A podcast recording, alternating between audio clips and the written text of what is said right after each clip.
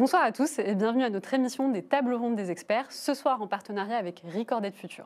Le thème de ce soir, c'est les Jeux Olympiques et la gestion de crise. La, fraise, la France est-elle prête?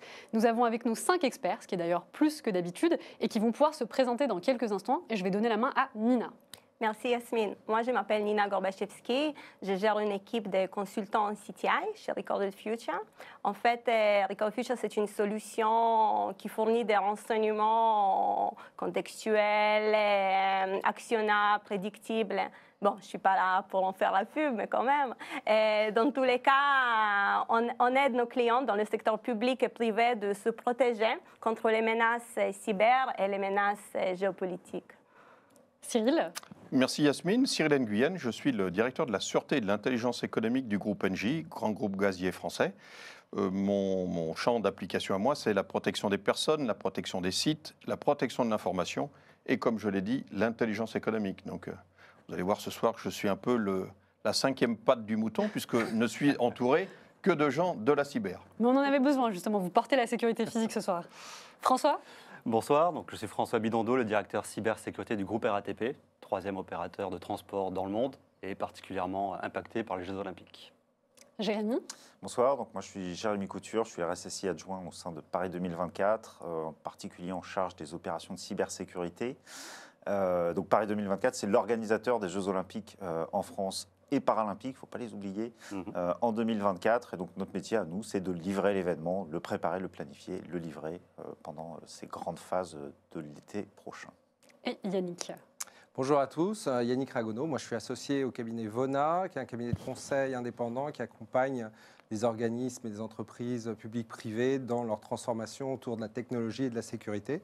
Et euh, je me suis occupé euh, également euh, des opérations du programme autour de la sécurité des grands événements et des JO qui a été organisé par le comité stratégique français des industries de sécurité. Eh bien, merci d'être avec nous ce soir. Je me présente rapidement. Je m'appelle Yasmine Douedi, fondatrice de Risk Intel Media, et j'aurai le plaisir de modérer ces échanges. Je commence toujours l'émission par une question qui est simple. Est-ce que vous êtes content d'être avec nous ce soir? Oui. Ravi. Ouais. C'est un beau sujet. Hein c'est un sujet qui questionne. C'est un sujet qui questionne et on s'en est rendu compte. Et avant, comme ce qu'on fait pour la plupart de nos émissions, on aime bien demander l'avis du public et donc on a posé une question.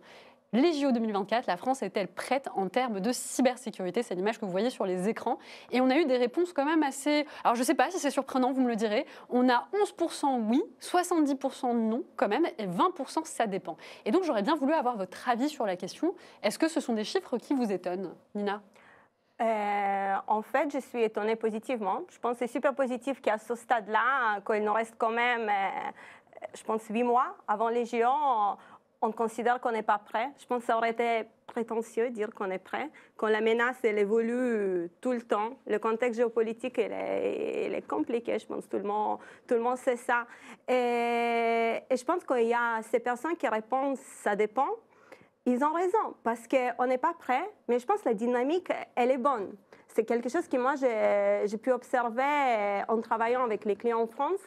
En fait, on a vu déjà, on a déjà des clients qui sont venus nous voir, euh, je pense, il y a un an. Ils nous ont posé des questions sur les JO. Ils étaient un peu gênés parce que bon, c'était un peu trop tôt et tout, mais, mais non, en fait. On a mis déjà une surveillance en place il y a un an. Et ça évolue, ça change en permanence. Mais voilà, bon, il y a, il y a ceux qui sont concernés un petit peu plus que les autres. Mais je pense que tout le monde, tous nos clients commencent à nous poser des questions maintenant. Certains ont commencé après qu'ils ont vu le rapport d'Annecy ouais. euh, le mois d'août dernier. Certains commencent maintenant. On a organisé aussi en mois de juin un user group en fait, sur le thème des, des JO. Ça, c'était super intéressant parce qu'on a des clients des secteurs d'activité différents et chacun, en fait, il vient avec un scénario, mais complètement différent. Et c'est ça, je pense qu'il faut faire. Il faut éplucher chaque scénario parce qu'il y en a qui s'inquiètent de la sécurité physique, les, euh, les compromissions des drones de sécurité, des caméras. Il y en a qui vont nous parler de la fraude. Et les autres, ils vont nous parler de toute la chaîne logistique. Et voilà, c'est ça qui est intéressant. Je pense qu'il faut échanger, il faut être créatif. Et c'est comme ça qu'on se prépare et c'est comme ça qu'on va être prêt. Merci Nina. Moi, j'étais un peu surpris quand même. Je ne m'attendais pas à une tendance aussi forte. Alors, je sais qu'on aime bien euh, l'autocritique et euh, qu'on est un peu pessimiste en France. Les Français sont pessimistes. On est un peu pessimiste. voilà, c'est peut-être pas sur, sur d'autres sujets, peut-être pas sur celui-là, mais été un peu surpris par la réponse. Après, la question, euh, c'est est-ce qu'on est prêt aujourd'hui? Dans ce cas-là, la réponse, effectivement, c'est non. La bonne question, c'est est-ce qu'on sera prêt pour les JO Donc, il nous reste effectivement quel- quelques mois pour nous préparer.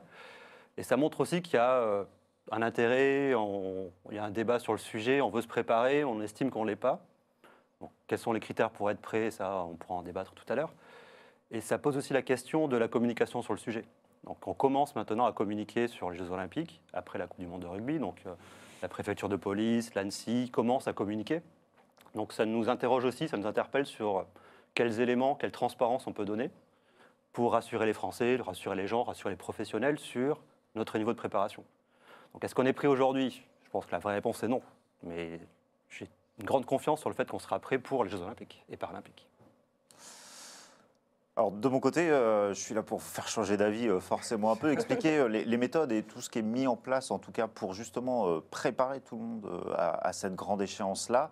Après, moi j'ai juste été surpris des chiffres parce qu'on arrive à 101%. Mais euh, C'est pas faux.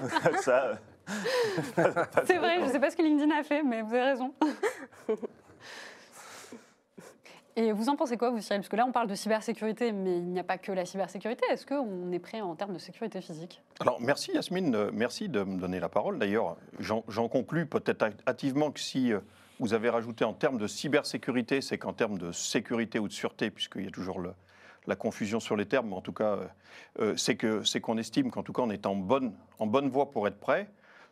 Ce que je peux dire, euh, c'est que jusqu'à, jusqu'aux interventions euh, qui ont été citées par François euh, du préfet de police hier, jusqu'au, jusqu'à un certain nombre d'interventions comme ça de la maire de Paris, euh, du secrétaire général d'ailleurs d'Île-de-France euh, qui est intervenu hier euh, ou avant-hier, pardon, dans le cadre du Haut Comité français à la, à la résilience nationale, on- on- il y avait ce déficit de communication qui faisait que quand on communique pas, on s'imagine que les choses vont mal. Ça aussi, je pense que c'est typiquement culturel. Je crois que le préfet Laurent Nunez hier a été très euh, rassurant. Euh, et par ailleurs, moi qui ai eu la chance d'aller visiter un certain nombre d'infrastructures qui vont gérer euh, tout ce qui est sécurité de l'événement, je crois que l'État a déployé des moyens tout à fait inédits dans leur, intensité, dans le, fait que c'est très axé sur le travail ensemble, qui n'est pas forcément d'ailleurs toujours un point, fort en France, et surtout en associant le, privé et le public, mais je crois que ça fait partie des questions qui vont être abordées après. Tout à fait. Alors avant de passer à la deuxième question, je voulais quand même vous dire, euh, on a un public, alors le terme qu'on me donne, c'est qu'ils sont on fire, mais surtout, mais surtout on me dit qu'ils sont ravis de vous avoir. Vous avez plein de fans à distance. hein. Alors on va passer à la seconde question. Pour préparer cette table ronde, j'ai regardé un petit peu ce qui se passait dans les différents grands événements, et notamment je regardais la Coupe du Monde 2022 euh, de FIFA. Donc les chercheurs en cybersécurité de la société Groupe IB affirment avoir détecté plus de 16 000 sites de domaines frauduleux, des dizaines de fausses publicités sur les médias sociaux et plus de 90 comptes potentiellement compromis euh, sur les portails officiels.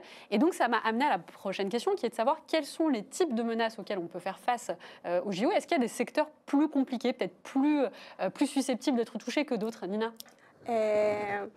Bon, je pense euh, déjà si on parle de menaces euh, type, beaucoup, beaucoup d'attaques vont commencer par le phishing qu'on connaît. Ça, c'est c'est pas, une surprise. On verra, je pense, comme euh, lors des JO précédents, et ça, c'est bien que vous prenez aussi euh, la Coupe du Monde du FIFA. C'est bien de regarder en arrière et voir ce qui s'est passé. Donc, on verra aussi des attaques euh, d'IDOS, des figurations de sites, peut-être quelques attaques sophistiquées par les APT. Et on verra bien évidemment aussi les attaques par ransomware. Parce qu'en fait, quand je préparais l'émission, je me suis dit, bon, je vais euh, utiliser un threat map euh, automatique euh, qu'on a chez Recorded Future pour voir, OK, c'est qui les attaquants qui auront l'opportunité et la capacité, en fait, d'attaquer les géants.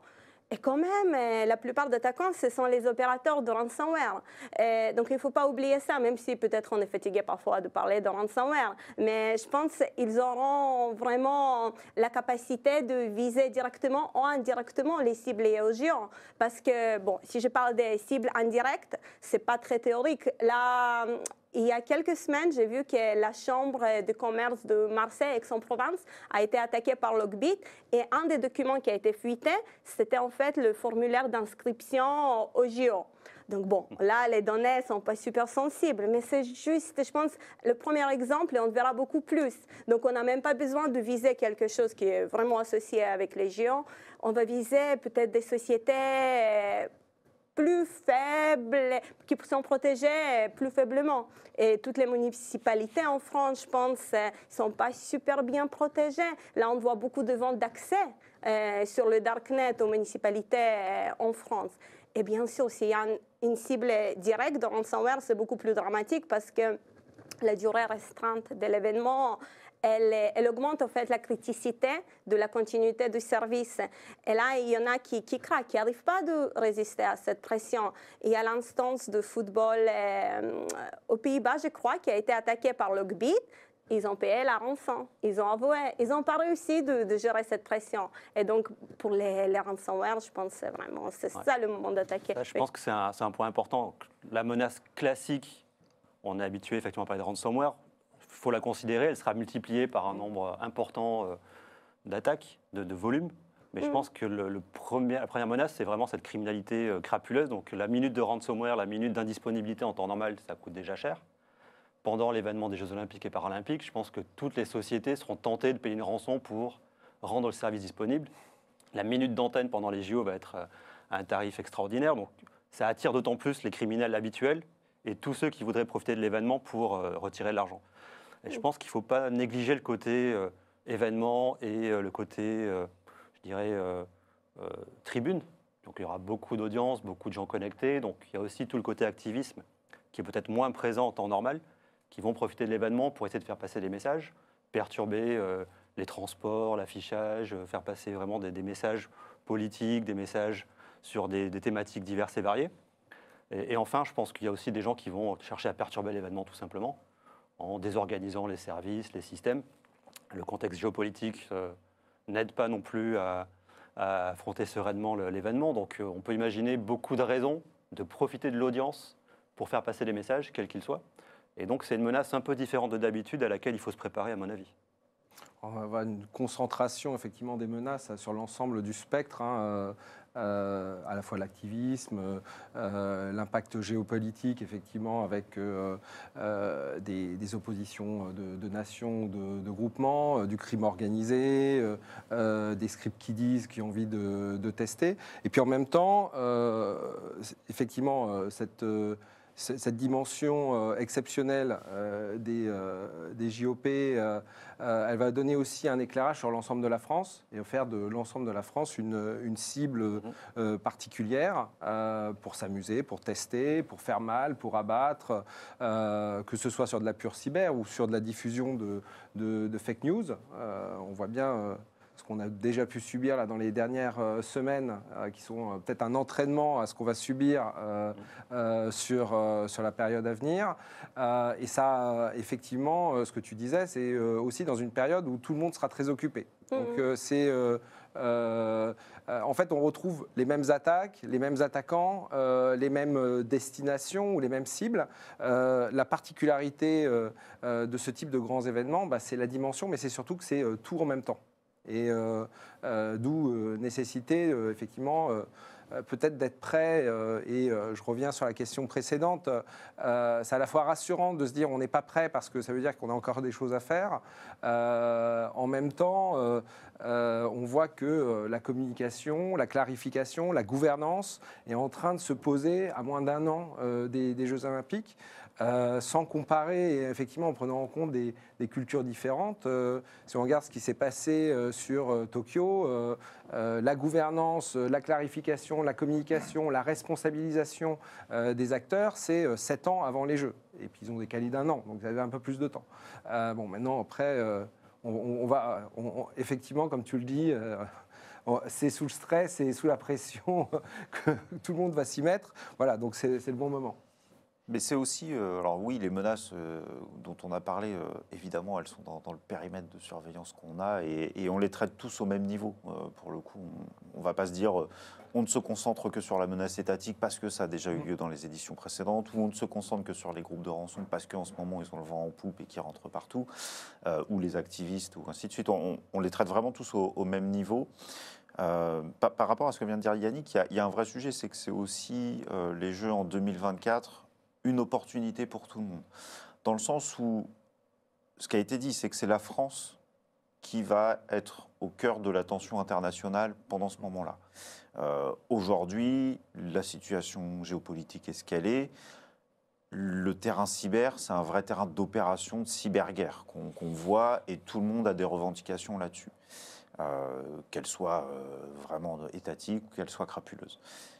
Et en fait, ça permet à tout le monde de prendre conscience de ça.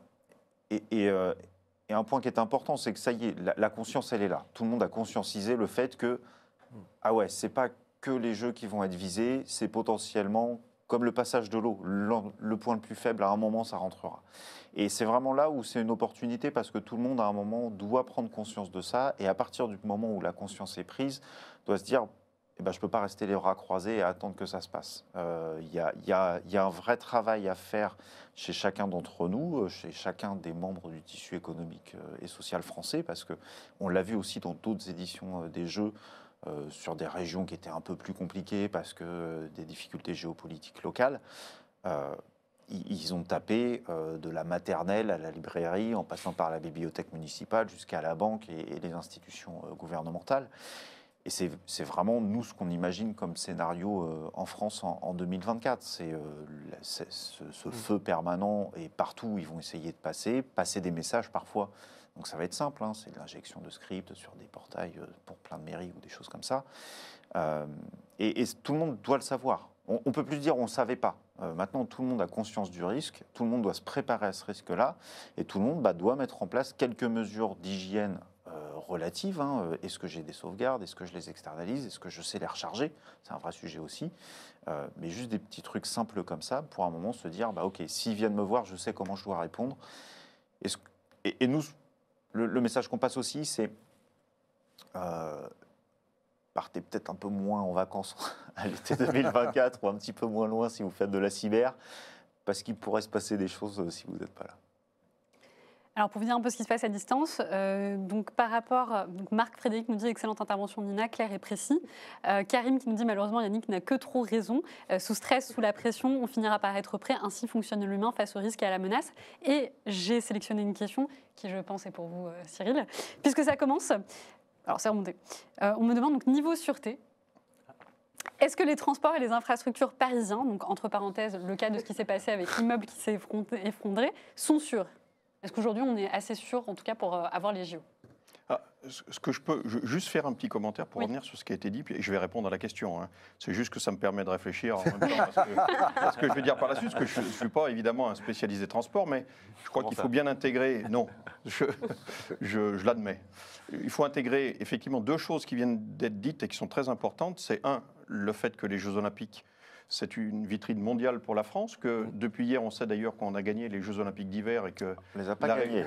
on est les seuls en lice. où on est les seuls en alors. exclusive. Bon, alors, par- à défaut de combattants, je crois qu'on est quand même en bonne voie pour les gagner. Donc, euh, la réussite des Jeux Olympiques, euh, de la réussite des Jeux Olympiques dépendra certainement la décision finale pour les, les, les- les Jeux d'hiver. Et, et c'est le fait qu'on l'a bien compris, il ne faut pas travailler sur de la gestion de crise telle qu'on le conçoit habituellement, puisque je pense qu'on on aura perdu si on ne démarre pas les Jeux Olympiques déjà en mode crise, puisque comme, comme ça a été dit à de nombreuses reprises, on sait déjà ce qui va se passer, donc ce n'est pas une surprise.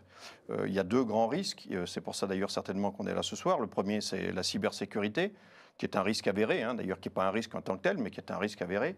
Et après, il y a le terrorisme, sous toutes ses formes, hein, l'activisme, les guerres actuelles d'ailleurs euh, pourraient euh, être... euh, l'objet de, revendications qui pourraient utiliser le vecteur cyber pour ensuite faire passer un certain nombre de messages, puisque la politique française n'est pas forcément euh, appréciée partout dans le cadre de, ces, ces conflits-là. Et pour ce qui concerne donc la sûreté, alors je ne sais pas si je peux faire un, un focus en particulier sur, euh, sur, la, sur les modes de transport. Euh, on a tous entendu euh, il y a quelques semaines un, propos qui était assez alarmiste de la maire de Paris. Je crois d'ailleurs que c'est certainement une des raisons pour lesquelles le préfet de police a décidé de, de, communiquer de façon claire sur le fait que beaucoup de choses, beaucoup de choses étaient, étaient déjà en route et qu'on on serait collectivement au rendez-vous sur l'objectif. Toujours est-il que la sûreté, c'est un amalgame entre de la prévention. Là-dessus, euh, tous les services de, l'État de renseignement euh, sont à l'œuvre et sont monopolisés sur, sur les jeux déjà depuis plus d'un an. Euh, c'est relayé dans les entreprises, donc on a régulièrement des, des réunions avec ces services d'État pour faire état de, de menaces internes à l'entreprise. Je prends par exemple quelque chose qui, qui concerne un domaine dans lequel j'évolue moi, c'est le, le, domaine, enfin, le domaine de l'é- l'énergie au sens large du terme. Lors de, lors de précédentes, euh, enfin, lorsque l'on s'est attaqué au statut, donc nous, des in- industries électriques et gazières, euh, est apparue la menace qui a été relayée à la fois par euh, les camarades électriciens et les gaziers sur et qui ont créé ou pas créé d'ailleurs, parce qu'on pour l'instant c'est pas vraiment encore très clair, très défini, une, une association qui s'appelle les JO n'auront pas lieu. Donc ça fait partie des risques. hein. Euh, on va intervenir, on va fournir du froid, on va fournir du chaud, euh, on va fournir de l'électricité, on va fournir pour que les transports, euh, si toutefois on avait de nos personnels qui, pour faire passer leurs revendications, utilisent cette vitrine, eh bien, il, faut, il faut encore une fois travailler en prévention et il faut, il faut d'ores et déjà considérer que ce risque est un, est un risque avéré et donc se préparer à apporter une réponse immédiate puisque le temps des JO, à la différence peut-être d'autres crises qui peuvent se gérer dans le temps, là, euh, chaque journée, euh, je ne sais pas, euh, d'ailleurs je ne sais pas, peut-être que Jérémy sait, mais je ne sais pas quel est le, le coût d'une journée des Jeux Olympiques qui n'aurait pas lieu, mais ça, ça, je ne serais pas étonné que ce soit monstrueux. Sûrement. Juste un mot sur les transports pour Oui. compléter. Donc, Je suis sûrement plutôt plus fondé que moi. cybersécurité, mais je vais parler un peu de sûreté. Pour rappeler que la, la- la sécurité physique dans les transports, c'est une préoccupation permanente. Donc, euh, on a l'habitude de transporter, euh, par exemple, à la RATP, des millions de personnes tous les jours. Donc, la sécurité physique, c'est notre quotidien. On est habitué à, gérer les menaces. Donc, pour les Jeux Olympiques et Paralympiques, effectivement, on se prépare à une affluence complémentaire et à du service étendu. Euh, néanmoins, c'est encore une fois une préoccupation permanente. On est en urgence euh, attentat au niveau du plan Vigipirate. Donc la France est habituée à sécuriser aussi ses transports, ses bâtiments depuis un certain temps. On vient de réaliser la Coupe du Monde de rugby avec succès, d'accueillir beaucoup de gens, beaucoup de délégations du monde entier, à Paris, dans toute la France. Donc ça a aussi démontré que notre capacité à sécuriser physiquement ces lieux, ces transports, était au niveau. Donc on va encore progresser d'ici les Jeux Olympiques et Paralympiques. Mais je pense qu'on peut aussi se reposer sur des, des acquis et toujours s'améliorer. Vous avez très bien fait euh, d'y répondre, puisqu'on avait justement une inquiétude d'un internaute qui disait niveau RATP, il y aura des risques liés au pickpocket avec l'affluence de personnes et de sécurité physique en cas d'évacuation sur les portiques récents. Vous avez bien fait d'y répondre. Alors, pour passer à la question suivante, euh, aujourd'hui, quels sont les acteurs qui sont liés, euh, quels sont les acteurs qui sont impliqués dans la défense des installations liées au JO Jérémy? Alors, euh, en, termes de cyber, euh, je vais rester sur, sur mon périmètre, mais bah, les acteurs, ce sont les grands acteurs. donc, Paris 2024 a des partenaires. Alors, je suis désolé, je suis obligé de les citer, puisque maintenant j'ai annoncé qu'on en avait. Donc, on travaille avec, avec Atos, Atos et Viden, hein, depuis, de- depuis la scission. Euh, qui est partenaire des Jeux depuis 1992, donc a une grosse expérience pour le coup sur ce qui s'est passé, sur ce qui s'est passé et mal passé aussi, puisqu'ils ont aussi cette expérience à nous apporter euh, des éditions précédentes des Jeux. On a la chance de, discuter avec des gens qui ont vécu les Jeux, euh, notamment à Pyeongchang, où la cérémonie, d'ouverture s'est pas super bien passée. Même si au final l'impact mondial a été relativement faible, on a surtout fait beaucoup de choses autour du truc alors que l'impact réel était relativement faible. Mais c'est important quand même, eux, qui puissent nous, transmettre ça. Donc on travaille avec, les- avec ces services-là. Euh, on travaille aussi avec Cisco, euh, qui est un des leaders mondiaux de, produits de cybersécurité et, euh, qui est pleinement engagé, hein, au même titre que, les autres partenaires, dans la fourniture de services, de conseils aussi, parce que euh, ben, ils mettent leur image en jeu euh, et c'est pas neutre en fait. Quand, euh, quand on s'associe aux Jeux Olympiques, qui est le plus grand événement international euh, au monde, euh, et qu'on dit bah, je mets mon logo à côté, euh, bah, voilà, on, assume aussi les risques qui vont en face et donc ils mettent les moyens vraiment qui vont en face pour, nous protéger et nous aider. Et, c'est plutôt chouette. Et puis on travaille aussi en partenaire technologique avec Orange, qui a l'expérience. Tous les ans, ils organisent le Tour de France. Euh, la Coupe du Monde de rugby, c'était eux aussi. Euh, tous les grands événements en France, tous les grands stades en France, c'est Orange qui est, derrière. Donc euh, on, bénéficie vraiment de tout ça. Et puis évidemment, bah, le Comité international olympique et puis le Comité international paralympique. dont c'est juste le métier d'organiser ces événements-là. Donc ça, c'est les grands acteurs du secteur olympique avec lesquels on travaille. Et on a énormément de relations avec les services de l'État. Euh, L'ANSI, si je ne les ai pas tous les jours, euh, au pire, c'est un jour et demi euh, sans, qu'on se parle. Euh, et c'est une vraie relation de proximité. Et c'est une relation qui n'a pas commencé il y a un an. C'est une relation qui a débuté à partir de 2020 et, vraiment bah, la montée en puissance de la cybersécurité au sein de Paris 2024, puisque euh, le RSSI de Paris 2024, il est arrivé en 2020, ce qui était un an avant les éditions précédentes des Jeux. Donc ça veut dire que le risque, on l'avait déjà bien conscientisé euh, côté Paris 2024. Donc avec l'ANSI, et puis après avec tous les services euh, de l'État qui sont associés à ça. Donc beaucoup de ministères de l'Intérieur et, et ainsi de suite. J'ai pas le droit de citer tout le monde. Euh, et il y a un point qui est non négligeable, c'est tous les partenaires privés autour des Jeux. Euh, bah, je travaille beaucoup avec les équipes de, de François aussi côté RATP. On échange de l'information, on échange avec un maximum de partenaires parce que euh, alors forcément, je vais tomber dans le truc tarte à la crème, euh, mais la cybersécurité, c'est un sport d'équipe euh, et dans une organisation dont le but c'est de faire des événements sportifs, bah, on s'aperçoit bien que un seul joueur sur le terrain, ça ne marchera pas. Euh, Il ne pourra pas résister à une équipe adverse. Donc, euh, ça vaut le coup qu'on soit tous ensemble sur la même ligne. Yannick Ouais, non, non, je, je, euh, je vais compléter rapidement, enfin pas compléter, mais euh, très clairement, la mécanique euh, du comité international olympique, euh, tout ce qui a été mis en œuvre, tout ce qui est décliné au, chez euh, Paris 24 avec l'ensemble des, partenaires fait que c'est euh, euh, une mécanique, euh, bien sûr qui peut toujours progresser, etc., mais qui, est, consistante. L'inquiétude, elle est peut-être euh, plutôt autour des infrastructures propres de euh, Paris 2024, et effectivement tout ce qui se passera euh, sur, euh, sur le territoire à ce moment-là. Euh, c'est un peu... euh, c'est un peu là où effectivement euh, ce, que, ce que tu fais Jérémy et ce que font les équipes de Paris 2024 entre autres, mais avec un certain nombre d'au- d'autres services, c'est important qui est euh, bah, de donner cette information, cette compréhension des risques et d'aider d'autres organisations. Alors bien sûr les, les grandes organisations de transport, d'énergie, etc. Mais globalement, on en parlait tout à l'heure, aussi toutes les collectivités et puis globalement toutes les entreprises qui sont sur le territoire français, puisqu'à un moment donné, on, euh, ils seront impactés euh, nécessairement par, euh, par, euh, par ces événements. Oui, parce que la notion de territoire, elle reste importante. Euh, Les Jeux de Paris 2024 ne se passent pas qu'à Paris. hein. Euh, on a aussi euh, des choses qui se passent à Marseille, avec la Marina, avec le stade Vélodrome. On est à Lyon, on est à Nantes, on est à Saint-Étienne. Enfin, on, couvre vraiment le territoire national. On est même à Tahiti, euh, sur la plus belle vague du monde. Alors, même s'il y a des sujets avec la, la- la tour, mais ça y est, c'est c'est derrière nous. Euh, mais, euh, mais donc voilà, euh, et, vraiment ce, tissu euh, global est adressé soit par nous en direct quand on, a la capacité à faire, soit par l'ANSI qui a vraiment recensé tous les acteurs à côté de nous. Juste un mot pour, pour abonder dans ton sens sur le côté collectif de la préparation. Je pense que chaque entreprise, chaque collectivité individuellement est en train de se préparer à lancer éventuellement un programme de renforcement de la cybersécurité ou de la sûreté pour les Jeux olympiques et paralympiques. Pour moi, l'élément clé, c'est qu'on soit prêts ensemble et collectivement. C'est-à-dire que tout l'écosystème sache se coordonner. Parce que si l'un d'entre nous est victime d'une attaque, d'une fraude pendant les Jeux olympiques, c'est tout l'événement qui va être perturbé.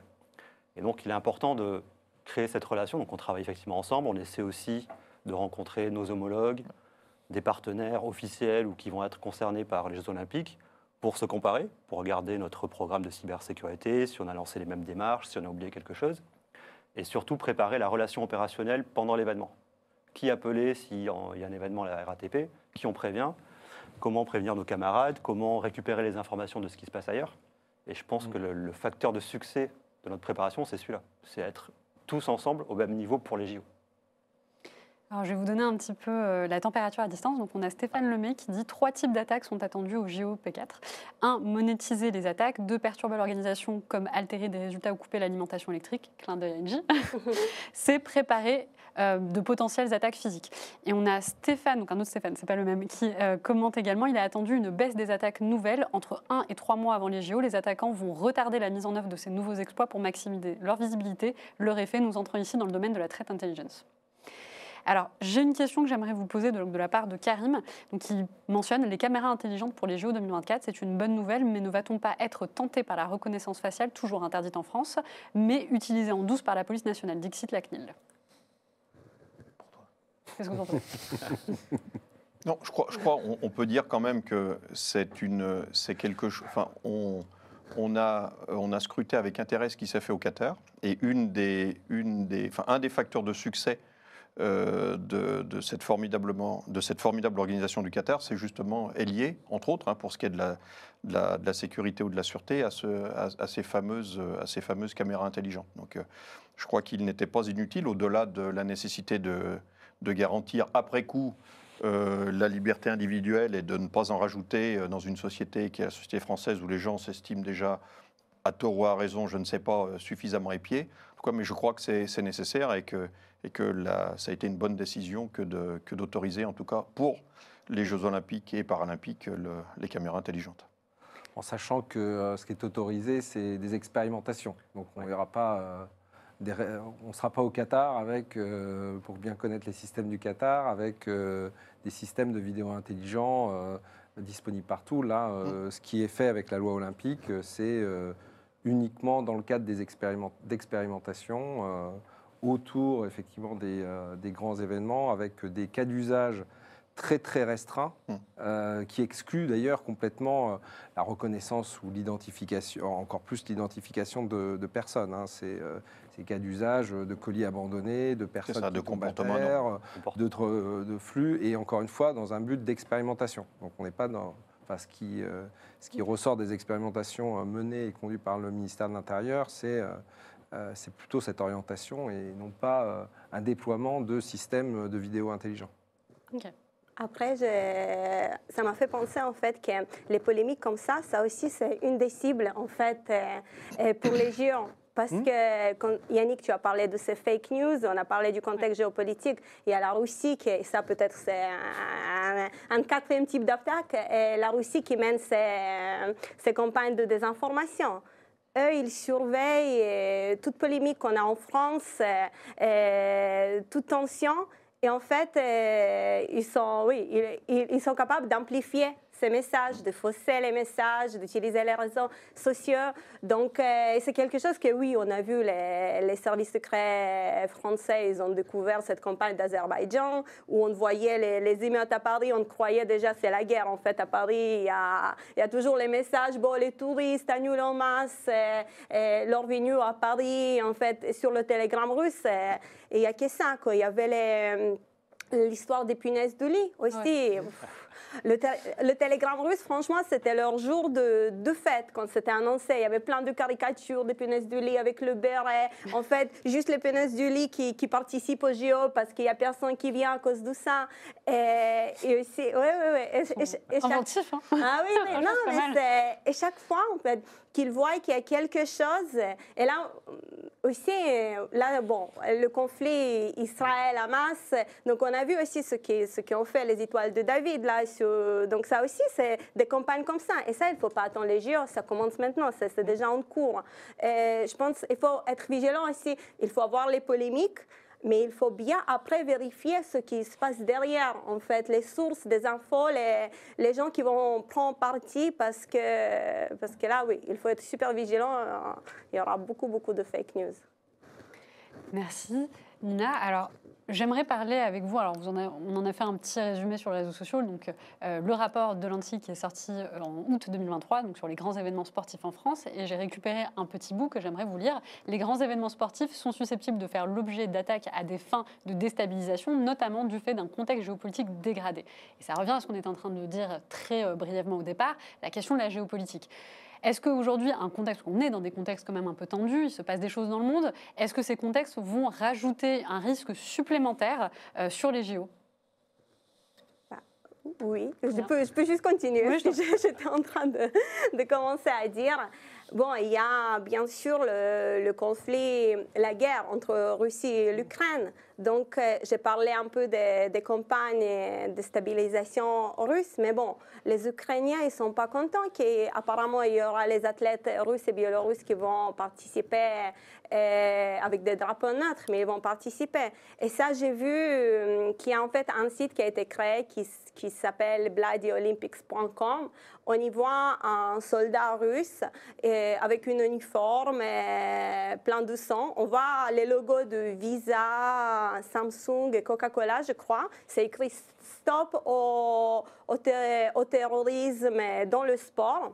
Et en fait, ce nom Bloody Olympics, il est repris après, sur Twitter. On voit bien le hashtag avec encore une fois les caricatures comparant les JO en France et les JO dans l'Allemagne nazie, euh, en disant on reste fidèle aux traditions, etc. Donc euh, voilà, je ne dis pas que les Ukrainiens vont attaquer, mais il y a beaucoup de gens qui soutiennent, beaucoup de euh, activistes qui, soutiennent l'Ukraine. Donc, euh, il pourrait attaquer. Aussi, si je mentionnais Israël Hamas, on a vu l'attaque par les Iraniens contre les autorités des œufs en Pennsylvanie. Et, c'est parce que les États-Unis soutiennent Israël. Donc, euh, c'est quelque chose qu'on qu'on verra. Ça, c'est vraiment inévitable. Et on le voit déjà. Euh, Sandworm aussi, qui, là, ils ont attaqué en Ukraine aussi. C'était publié qu'ils ont attaqué euh, Danemark, les infra- infrastructures critiques. Donc, il faut surveiller toutes ces attaques et, et étudier, voir si on est protégé. Voilà. Parfait. Est-ce que vous avez peut-être d'autres éléments? Non, parce que, enfin, simplement, euh, là encore, je crois que c'est plus un risque, puisque c'est une chose avérée. D'ailleurs, on l'a vu dans les compétitions sportives d'une bien moindre enverg- envergure que les Jeux Olympiques, hein, quand, euh, euh, quand des sportifs refusent de se, de se saluer euh, au prétexte que l'un est d'une nationalité d'un pays et que du fait d'être de la nationalité d'un pays, on endosserait de fait la politique du, du- pays. Donc tout ça, J'espère que ça restera euh, dans le, le sens coubertien, prendra le dessus sur ces considérations-là. Ça ne va pas être évident puisque un certain nombre de chefs d'État, d'ailleurs, ont plusieurs fois, euh, soit par leur présence, soit par leur absence, euh, euh, eh bien, mis la politique dans, dans le sport. J'espère encore une fois que, que, que les Jeux Olympiques ne seront pas le théâtre de ce type de, de prise de position qui, de mon point de vue, n'ont rien à faire dans le sport. Voilà, mais ça, c'est encore une fois une considération personnelle. On peut l'espérer, mais il ne faut pas l'ignorer. En tout cas, c'est c'est déjà le cas aujourd'hui. Effectivement, ce n'est pas un risque. C'est le cas. Les sites web de la RATP sont régulièrement euh, victimes de tentatives de délit de service euh, revendiquées par des groupes affiliés à l'État russe, affiliés au Soudan, affiliés Mm. à tous les pays qui jugent que la politique française est euh, adéquate ou non. Donc, dès qu'on veut attaquer la France ou manifester quelque chose contre la France, on s'en prend à- Hmm. aux vitrines.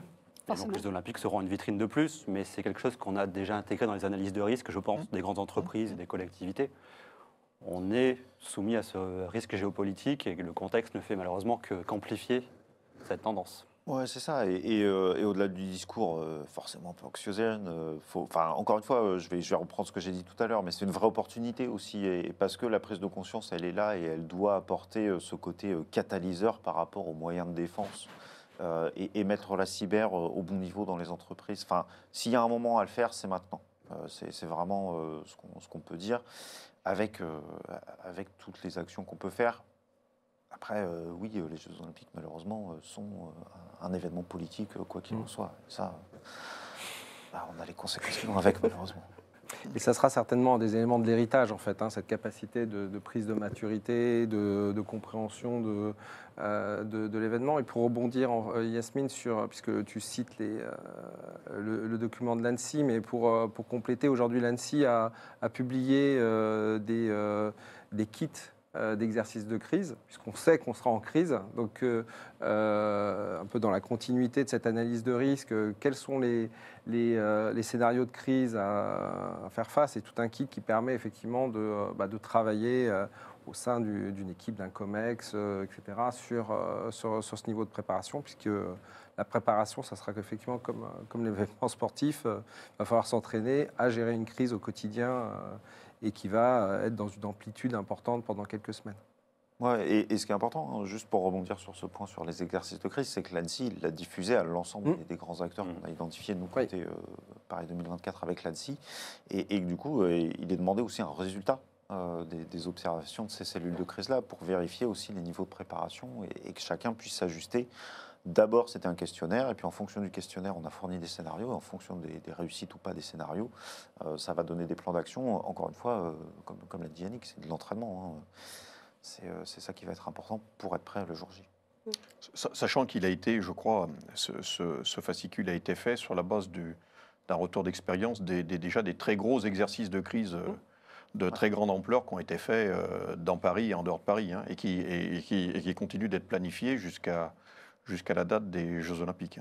Donc voilà, ce qui, ce, qui, ce, qui, ce, qui, ce qui évidemment est très important pour l'entreprise, et, et évidemment on, on se prépare aussi, et tous nos exercices de crise, nous en tout cas sur euh, sur le groupe NJ, on va mener, euh, et on a déjà commencé à mener maintenant toutes nos filiales, toutes les filiales qui vont être concernées, euh, les crises qui sont en lien avec les risques majeurs qui vont peser sur les Jeux Olympiques.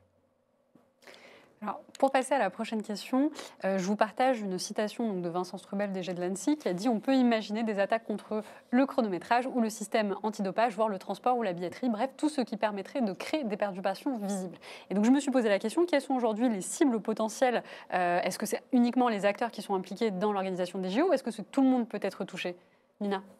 Tout le monde, tout le monde, vraiment. je pense, euh, oui, je pense euh, aussi, ouais, on, on est, on est d'accord. hein. Bien sûr, il y a les, les cibles comme les stades, euh, comme les, les sponsors, les organisateurs. Ça, c'est bien évident. Mais après, il suffit qu'on vise quelque chose comme, euh, je sais pas, les numéros d'urgence. Parce qu'on a vu quand il y avait une panne en France, euh, que ça crée des grands problèmes. Et j'ai pensé à ça parce que j'ai vu ça en Israël cette semaine aussi. Là, c'était, tout le monde disait ce sont les Iraniens. Bon, a priori, il s'a- il s'agit d'un souci technique, mais ça a vraiment un état de panique. Et on peut viser quelque chose qui je sais pas, juste euh, les camions qui transportent les petites bouteilles aux sportifs. Et là, on connaît bien, moi je- j'exagère peut-être, mais on connaît bien les épisodes caniculaires en France. Et les JO, c'est pendant l'été. Les bouteilles n'arrivent pas euh, aux athlètes. Voilà, ça, ça perturbe. Et, aussi, le... bah là, je suis sérieuse. Là, je veux parler du terrorisme, là, c'est sérieux. Et là, tu as mentionné le terrorisme, et ça aussi, je pense malheureusement, les actes terroristes ne font jamais la distinction. Il n'y aura pas la distinction, ça c'est un organisateur des JO et ça c'est une personne qui a jamais fait du sport. Ça va vraiment, ça va vraiment toucher tout le monde et c'est peut-être pas les lieux les plus protégés qui peuvent être visés. Donc oui, moi je dirais vraiment, il faut être euh, très très très créatif et penser à tout. Jérémy? Bah, c'est exactement ce que dit Nina. Enfin, nous, on, on se concentre évidemment sur, sur notre périmètre. On concentre aussi euh, nos, nos cercles concentriques hein, de partenaires clés étendus et ainsi de suite, euh, en sensibilisation pour les informer. Après, dans ce qu'on voit là, euh, il y a plein d'acteurs différents hein, euh, qui travaillent sur l'antidopage. C'est l'Agence mondiale antidopage. Sur la partie chronométrage, bah, c'est un partenaire des Jeux, c'est Omega, mais qui travaille aussi au- pour Paris 2024. Le transport, c'est évidemment nos collègues de la RATP, de la SNCF, d'Air France, d'Aéroport de Paris. Et, et, et la billetterie, donc c'est c'est nous qui l'apportons. Mais euh, tout ça, déjà, c'est euh, exactement ce que disait François, c'est un collectif. Euh, et, ce qu'on apprend à faire tous ensemble, c'est à travailler ensemble. Et, c'est vraiment ça qu'il faut, bien avoir en tête. Notre job à nous, c'est pas de construire un truc qui va durer 15 ans. Nous, on doit construire un truc qui doit tenir jusqu'en septembre 2024. Euh, donc il faut qu'on soit efficace, il faut qu'on soit pragmatique, il faut que ça marche. C'est tout. On ne demande pas autre chose. Euh, Et donc, euh, bah, le faire du mieux possible à l'état de l'art d'aujourd'hui, sur des solutions évidemment éprouvées. Alors, on, a un peu d'innovation, évidemment, comme tout le monde, mais euh, pour se dire, en tout cas, tout ce qui est visible et qui a été mentionné par, Vincent Strubel, on a mis tout ce qu'on pouvait faire dessus au maximum et on a appliqué une hygiène qui, normalement, est irréprochable jusqu'au jeu pour éviter bah, le truc con de l'administrateur qui avait oublié son mot de passe sur un post-it, euh, son cahier est tombé et quelqu'un l'a Ah, récupéré. quand même. Mais, euh, mais on en est jusque-là, enfin, il faut, faut- faut l'avoir en tête. Et, et donc, euh, je refais une redite de ce que je disais tout à l'heure, mais c'est tout le tissu qui, qui va être visé Mhm. pendant les Jeux. Et ça s'est vu dans les Jeux de Sochi, où c'est toute la région qui avait pris très très cher. Il y avait 700 sites internet défacés. Enfin, ça, ça avait fait beaucoup de bruit. Et, et- et c'est ce qu'on peut craindre pour la France si les gens ne se préparent pas un minimum. Je pense qu'il ne faut pas euh, oublier les acteurs qui ne participent pas directement aux Jeux Olympiques et Paralympiques. Donc effectivement, on se concentre sur ces acteurs que, que tu évoquais. Mais vu d'un groupe de cyberattaquants euh, étrangers, s'ils veulent attaquer la France, ils ne vont pas forcément savoir que Engie fait l'énergie, la RATP fait les transports. Ils vont cibler euh, un site web en .fr, ils vont cibler une faille qu'ils vont trouver sans forcément savoir à Ce chercher qui ce s'est y a passé à derrière. Sochi, c'est exactement Donc, ça. C'est vraiment euh, tout l'écosystème français qui va être sous tension pendant euh, la période, parce que c'est la France qui est visée, potentiellement. Et donc tous ces acteurs qui ne sont pas dans le, dans le cœur de préparation des Jeux Olympiques et Paralympiques, il ne faut pas les oublier. Il faut que l'ANSI, il faut que collectivement, on les aide aussi à monter euh, en compétences, parce qu'il y aura des effets de bord. Il y aura des victimes collatérales au fait que ça se passe en France pendant l'été. Et donc toute vulnérabilité, toute faiblesse pourra être exploitée par ces attaquants. Alors, je vais reprendre une question du, public de Karim, parce qu'en fait, c'est une question que j'allais poser. J'allais vous demander si tout le monde est concentré sur le- les JO, est-ce qu'on ne peut pas craindre tout simplement qu'on attaque autre chose? Parce que tout le monde est concentré sur les JO, donc c'est un peu la question de Karim. Une attaque sur la gestion des transports est à prévoir, pas les JO en eux-mêmes, qu'il n'y ait personne dans les stades faute de pouvoir se déplacer serait l'ultime catastrophe. De plus, il est plus facile d'étudier des infrastructures déjà en place que celles que nous sommes en train de déployer. On le sait que trop bien, on étudie la cible calmement, puis on l'attaque, et je pense qu'ils étudient depuis bien longtemps. Qu'en pensez-vous? Par François. Non, effectivement, euh, l'infrastructure de transport a été citée à plusieurs reprises comme, euh, comme une cible euh, évidente de perturbation. C'était le cas pour les Jeux Olympiques à Tokyo aussi, hein, où la billetterie des transports avait été, avait été ciblée. Donc on est vigilant, déjà en temps normal, on sera d'autant plus vigilant pendant la période. Encore une fois, tout ce qui peut perturber l'événement va être ciblé. C'est plus un risque, on en a vraiment conscience et ça sera, ça sera effectif. Donc, de toute façon, euh, il faut qu'on sécurise l'ensemble de l'écosystème. J'insiste vraiment là-dessus parce que, effectivement, des petits malins pourraient profiter de la tension euh, sur l'événement en soi pour aller faire des cyberattaques par ailleurs. Et on en revient à la menace qu'on évoquait au début. En fonction de ce qu'on cherche à faire, si c'est de la criminalité pour récupérer de l'argent et des rançons, peut-être qu'à ce moment-là, on va attaquer, profiter du fait que tous les regards sont tournés vers les JO, les dispositifs de réponse, euh, les autorités s'occupent des JO pour aller attaquer une PME, un ETI, une mairie, un hôpital, euh, qui vont être moins soutenus par l'ANSI. Donc il ne faut pas négliger cette partie-là. Et c'est important de rappeler que les JO ne sont pas une fin en soi, qu'il y a une vie à côté, qu'il y a un tissu économique qui continue. Et donc, encore une fois, cet écosystème doit être euh, maintenu.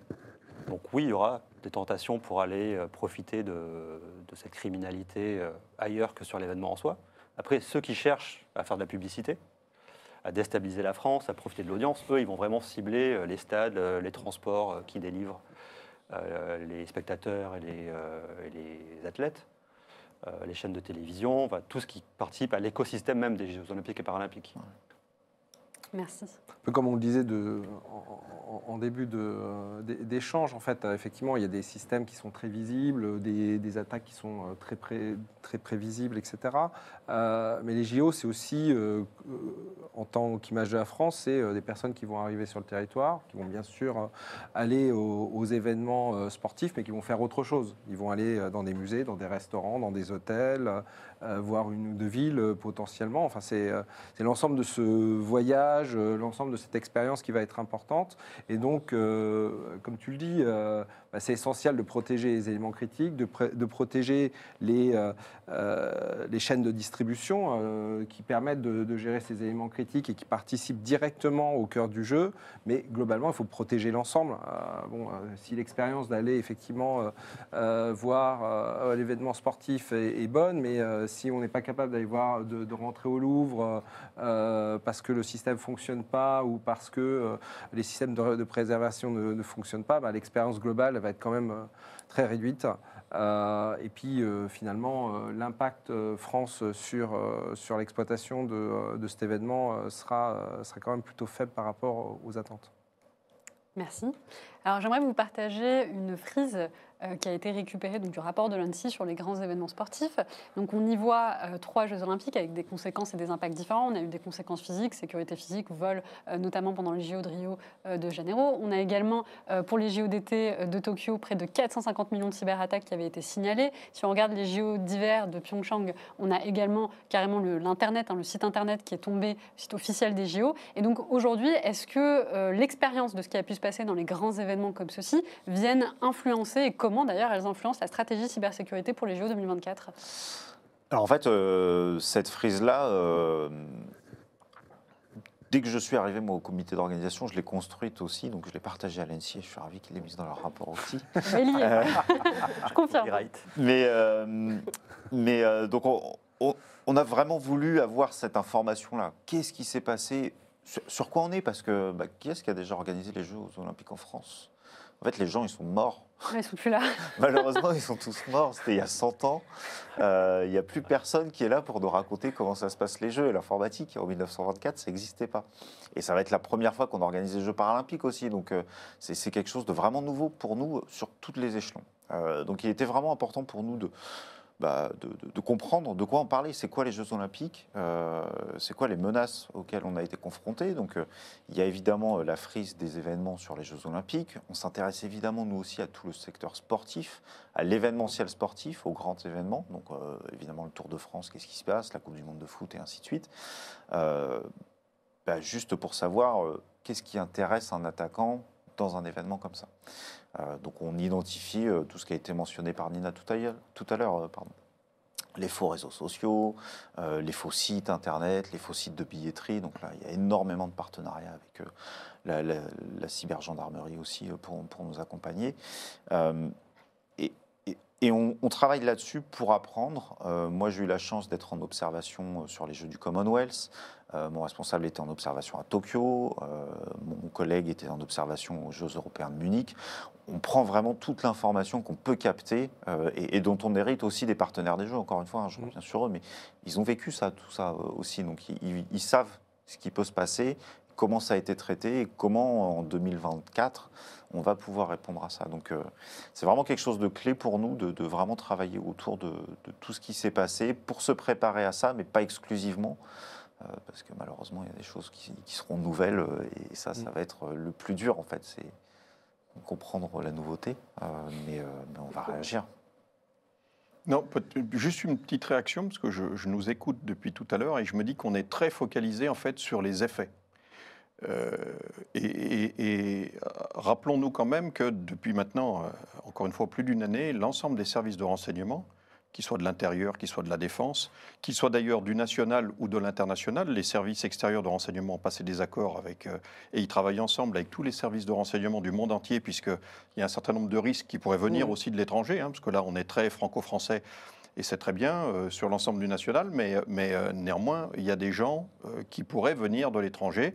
Et donc, il y a de formidables coopérations et qui donnent, et qui leurs fruits. L'entreprise, d'ailleurs, euh, à cet égard-là, a son rôle aussi, puisqu'on sert aussi à détecter un certain nombre de, de, de risques internes. Et c'est bien, ce, et c'est bien ce, tout ce travail de renseignement, de prévention, d'identification des menaces qui va faire qu'in fine, et en parallèle évidemment, hein, il faut se préparer au pire et il faut être en mode crise immédiatement et pas attendre qu'elle survienne, puisqu'il faut déjà avoir les réponses à des questions qu'on n'a pas encore. Mais euh, en tout cas, euh, euh, ce, ce- ce que je peux dire comme acteur, encore une fois, non cyber euh, autour de la table, c'est que le volet renseignement est certainement aussi important que le volet gestion de crise. Ouais. Et que, et que celui-là, il a été très largement anticipé. Et que, euh, alors ça, ça s'est traduit aussi, vous l'avez vu, il y, avait eu il y a eu un plan Paris euh, euh, zéro tolérance, il y a eu un certain nombre d'initiatives déjà qui ont été prises par le préfet de police, et c'est vrai à Paris, mais c'est vrai évidemment dans toutes les villes qui sont concernées. hein. On a des villes difficiles, hein, comme Nantes, qui est une ville qui est devenue difficile. Bon, Marseille, je crois que je n'ai pas besoin de... donc voilà, donc c'est bien de se focaliser et c'est bien de donner à- aux, aux gens qui participent à l'émission euh, la certitude, ou en tout cas essayer de les rassurer sur le fait que beaucoup de choses sont faites pour protéger euh, les effets, mais les causes sont prises en compte aussi et, et ont été prises en cause, encore une fois, il y a longtemps et je crois au bon niveau. Et je, je voudrais ajouter aussi que, effectivement, on échange beaucoup au niveau de l'organisation, au niveau étatique. La plupart des grands groupes français sont des groupes internationaux. Absolument. donc ont pu aussi avoir des expériences par le passé. Et donc à la RATP, en, en l'occurrence, on opère une partie du métro de Doha, donc au Qatar, qui a organisé la Coupe du Monde de football en dernier. Donc on a aussi participé, moins directement que pour les Olympiques, Mm. mais à l'organisation d'événements euh, mondiaux avec les mêmes types de menaces, avec une attention particulière. Je pense que c'est le cas de beaucoup de groupes qui travaillent avec nous, beaucoup de partenaires, qui ont ce réseau international, qui ont participé à beaucoup d'événements avec des menaces de- du même type et qui ont une expérience à apporter. Donc ça participe aussi à la préparation, à la capitalisation sur ce qu'on a pu vivre euh, en France ou ailleurs pour nous préparer au mieux. Merci. Là, juste pour Dis-moi. finir, hein, la France, euh, à son échelle, euh, a l'expérience de, de l'organisation des grands événements. Euh, on a fait la COP 21, aujourd'hui c'est l'ouverture de la nouvelle COP, mais on avait fait la COP 21, on a fait le G7, on a fait l'Euro 2016 quelques mois après les attentats de 2015. C'était pas, c'était pas gagné non plus de, de faire ça. On a fait la Coupe du Monde féminine, Euh, on, a fait la, coupe- on vient de faire la Coupe du Monde de rugby, donc euh, ouais, à, tous ces échelons-là, et la Coupe du Monde de rugby, euh, ça n'a surtout pas été une répétition des Jeux. Euh, c'était un vrai événement euh, en, tant que tel, et il ne faut, surtout pas dire que c'était une répétition des Jeux, mais ça nous a permis, nous, bah, de- mettre tout le monde sous tension aussi pendant cet événement-là, que ce soit côté service de l'État ou, même nous en, termes d'organisation et avec l'organisation de, la- Coupe du Monde de rugby pour se préparer à tout ça. En même temps, la magnitude des Jeux Olympiques, c'est. Euh, vachement je- différent, Je sais plus quels sont les chiffres qu'on donne, mais c'est 40 fois une euh, Coupe du Monde de.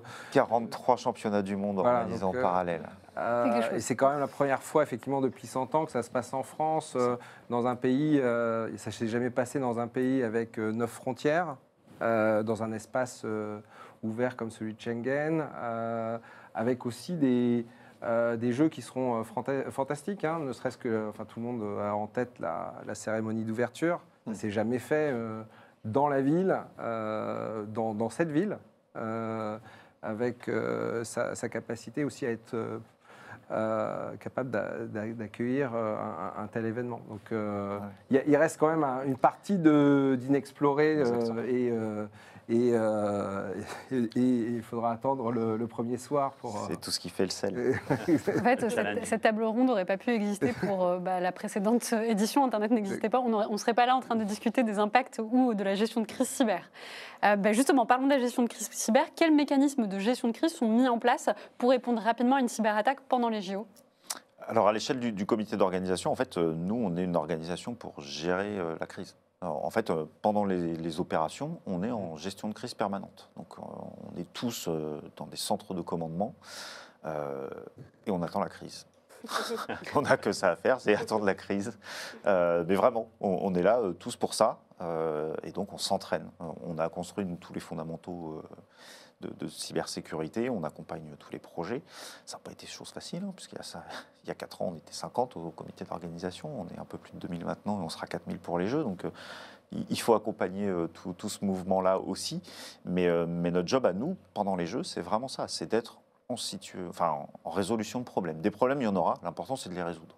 Et des crises, il y en aura. L'important, c'est de passer à travers. Donc, euh, c'est vraiment ça, euh, nous, l'organisation qu'on a. Et elle n'est pas à l'échelle juste de la cybersécurité ou de la technologie, elle est à l'échelle globale du comité d'organisation.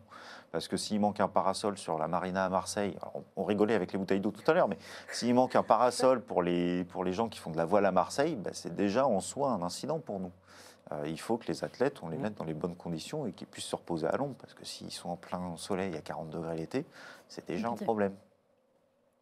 Alors justement, on, s'en rend compte depuis le début de cette table ronde, finalement, on a des risques cyber, on a des risques de sécurité physique. Donc j'imagine qu'aujourd'hui, pour préparer les JO et les sécuriser, il y a une communication qui se fait entre les deux équipes. Alors comment on coordonne, comment on arrive à communiquer entre les équipes de sécurité physique et les équipes de cyber, François?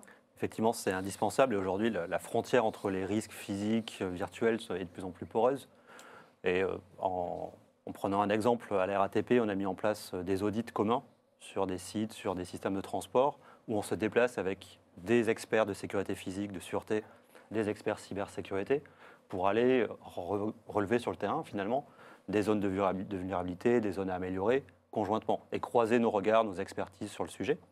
Pour la Coupe du Monde de rugby, on a mis en place un comité de sécurité transverse qui réunissait à la fois des gens de la sûreté, de la sécurité physique, de la communication, de la cybersécurité, pour suivre en permanence, au niveau d'une gestion de crise quasiment permanente, effectivement, euh, ce qui se passait, et nous alimenter les uns les autres, parce que les capteurs ne seront pas les mêmes pendant l'événement. ceux qui seront sur le site physique, dans la station de métro, au niveau du stade, verront des choses. Et ce sera intéressant qu'ils puissent s'alimenter le dispositif central, où la cybersécurité, elle, verra des choses plutôt dans le monde virtuel et pourra aussi prévenir les gens sur le terrain. Donc cette instance de pilotage doit être commune. En tout cas, c'est comme ça qu'on travaille aujourd'hui, c'est comme ça qu'on s'exerce, euh, qu'on met en place des moyens de communication communs et qu'on apprend aux équipes à travailler ensemble. Cette frontière, elle est vraiment importante, à, à mon sens, à, à- à combler pendant l'événement. Et pour la suite, c'est quelque chose sur lequel on pourra capitaliser pour la suite parce que cette frontière, encore une fois, euh, elle a tendance à disparaître aujourd'hui. Oui, mais c'est quelque chose qui est super intéressant. En fait, euh, moi, je vois cette tendance avec euh, nos clients. Il y a 12 ans, quand on a parlé des risques physiques aux équipes CTIA avec qui on a travaillé, c'était c'est pas moi, c'est notre équipe, ça m'intéresse pas. Et là, il y a de plus en plus d'intérêt, en fait, euh, envers ce contexte géopolitique, les menaces physiques. Ça devient, en fait, la convergence de menaces, c'est plus une nouveauté. On le voit maintenant, les équipes viennent nous voir ensemble. Il y a beaucoup d'équipes qui ont un référent équipe CTI qui est un référent euh, qui se concentre sur la, la sécurité physique et géopolitique. Et je pense, oui, avec les événements comme les JO, ça va encore renforcer la tendance. C'est super positif parce que c'est tellement artificiel de détacher ces deux menaces que je pense, oui, il faut qu'on apprenne à communiquer mieux. Mais en tout cas, moi, je vois quand même, euh, euh, oui, je vois une amélioration. Et il y a clairement une, évolution de la gouvernance en fait, hein, pour prendre l'ensemble du risque euh, en, compte, puisque, comme tu le dis, euh, en fait, d'un côté, euh, côté cyber, si on n'a pas d'éléments physiques, on aura toujours la position, on va se dire, ok, j'ai tout fait au niveau cyber, mais finalement, je suis capable de rentrer dans mon data center ou dans mon bureau et puis de, de plugger un Raspberry Pi ou autre et puis de prendre le contrôle. Et puis là, effectivement, on dira, bah, c'était pas chez moi, c'est pas moi qui m'occupe des portes. Euh, puis comme euh, la partie euh, sûreté, sécurité physique, aujourd'hui est, de plus en plus dépendante de la technologie, sans qu'on ait de caméra euh, intelligente. Mais euh, il y a, euh, si on n'a pas de caméra, si on n'a pas de contrôle d'accès, si on n'a pas d'alarme, parce qu'effectivement, il y a eu euh, une attaque cyber, euh, on, on se coupe quand même une grande partie de la, de la partie sécurité physique. Donc, euh, en fait, euh, bah, la sécurité subit sa digitalisation. En même temps, euh, euh, le digital est ancré de plus en plus dans le physique et, euh, donc il y a nécessairement une imbrication des deux, ce qui se traduit effectivement par souvent un alignement des organisations, des responsabilités, parce qu'à la fin, il faut, qu'il y ait quelqu'un qui soit en charge globalement à la fois de la sécurité des biens, des personnes, mais aussi des informations qui deviennent un, élément important de la vie des entreprises. Alors, j'ai envie de lire un commentaire parce que bah, finalement, Jérémy, je pense que tu as réussi à en convaincre. Ah. Comme quoi. Euh, donc, Marc accomplie. Frédéric, Marc Frédéric qui nous dit la préparation expliquée par Jérémy sont claires, sont clairement en phase et montrent aussi une préparation exemplaire pour nos infrastructures et entreprises. C'est clairement un travail préparé au mieux par rapport à la taille des JO. Merci à vous tous pour cette préparation. Donc on a réussi un, un petit peu à convaincre certaines personnes. J'aimerais qu'on parle, alors c'est l'une des dernières questions de, cette émission, en tout cas de la mienne, il y en aura encore quelques-unes du public, euh, parce que la question a également été posée à distance, c'est celle du budget qui est alloué euh, à la cybersécurité. Alors on a eu un petit débat, parce qu'apparemment on n'est pas certain sur les chiffres. Moi l'information que j'ai eue et que j'ai trouvée, c'est le budget initial de cybersécurité pour les JO de Paris 2024 fixé par le COJO est de 10 millions d'euros. Cette information est fausse. Voilà, apparemment. apparemment Cette information est fausse.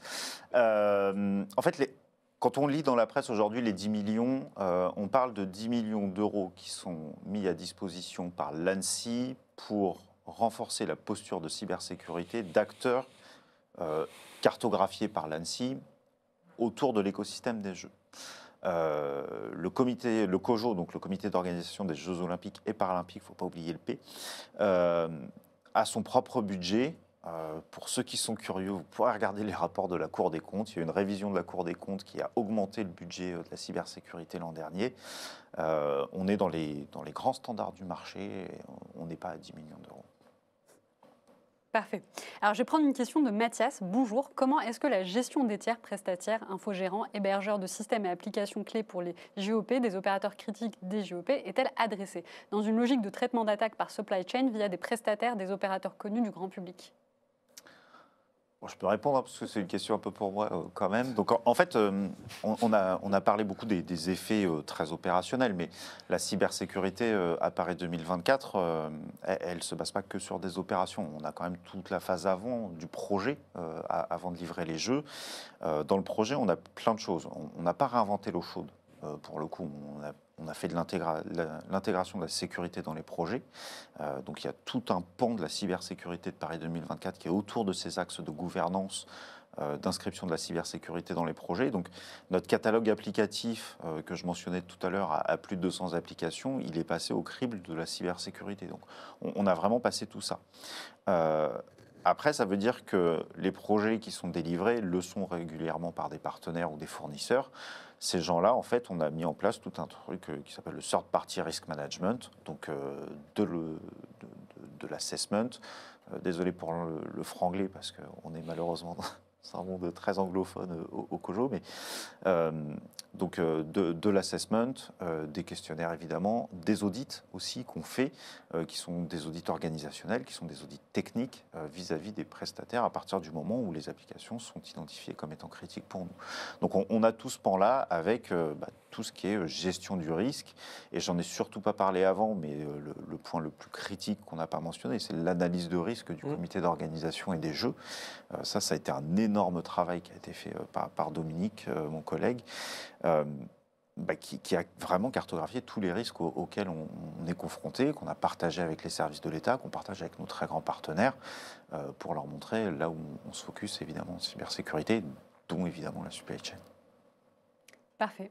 Bien, écoutez, on arrive à la fin de cette émission. Donc, je remercie le public qui était à distance. Vous avez été très nombreux à échanger. Malheureusement, je n'ai pas pu prendre toutes les questions. À distance, vous étiez certains encore sceptiques, d'autres ont été convaincus. Voilà, comme on l'a dit en France, on a toujours les deux. Euh, avant de finir cette table ronde et bien évidemment de remercier euh, nos intervenants, un dernier mot d'autre part. Est-ce qu'on sort de cette table ronde encore sceptique ou convaincu? On est confiant ou pas? Moi, je suis confiante. hein.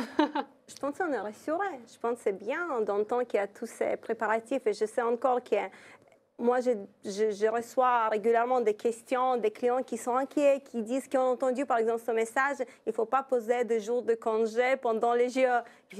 Et là, ils disent, mais, qu'est-ce que je vais faire? Qu'est-ce que je vais faire, en fait, pendant ces... Et là, je pense qu'ils ont besoin de, des informations. Je suis sûre que la, préparation, elle est, elle est super. Je pense, oui, ce message de communication, il est important. im- oui, important. Donc, oui. Au moins, moi, je suis rassurée. Rassuré aussi. Moi, ce qui me rassure, c'est la mobilisation. Tu vois, quand on a, on a prévu beaucoup de choses, on est mobilisé, on est tous motivés. C'est quand même un super événement à organiser, hein, il ne faut pas l'oublier. Dans une vie, effectivement, c'est un, un bon objectif pour tous. Donc euh, la mobilisation est là, on sera tous présents au bon niveau pour les JOP. Donc, euh, Et, rassuré. euh, Il n'y a, pas- y a pas le choix. De toute façon, on va- le, le planning ne va pas changer. Alors peut-être qu'il y aura des événements géopolitiques qui feront que ça change, mais euh, euh, globalement, il n'y a pas le choix. Euh, ce qui est rassurant, c'est que tout le monde en a conscience, que ce sujet est pris. Euh, réellement, comme en sport, il faut, euh, faut continuer à s'entraîner là jusqu'au bout. Euh, euh, je pense pas, je pense, moi, je peux, peux pas me dire que je suis rassuré et je vais me reposer jusqu'à ce que, ce que ça arrive. Donc, il faut rester euh, sur la balle euh, et puis continuer de progresser pour, euh, pour essayer de devenir euh, champion du monde, en fait, sur le sujet.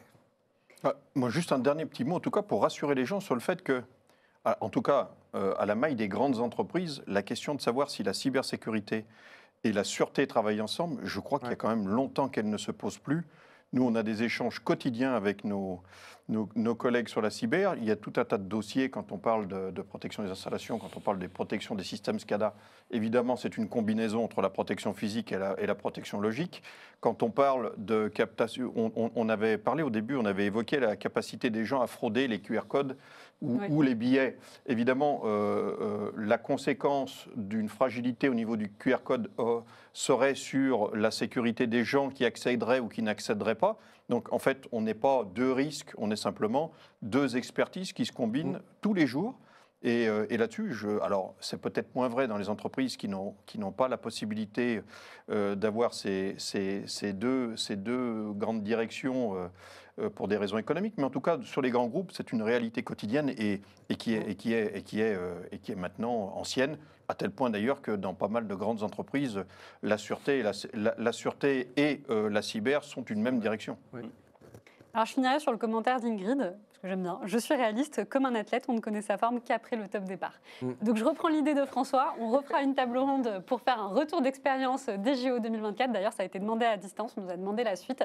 Donc je vous remercie encore d'être venu ce soir pour échanger avec nous. Je remercie le public, vous avez été des centaines à échanger, parler et commenter à distance. Cette soirée était en partenariat avec Recorded Future. Nous vous avons mis à disposition un livre blanc. N'hésitez pas à nous envoyer un mail si vous souhaitez le recevoir pour ceux qui ne l'ont pas coché. Et je vous dis à notre prochaine émission qui aura lieu dans deux semaines. Merci à tous et bonne soirée.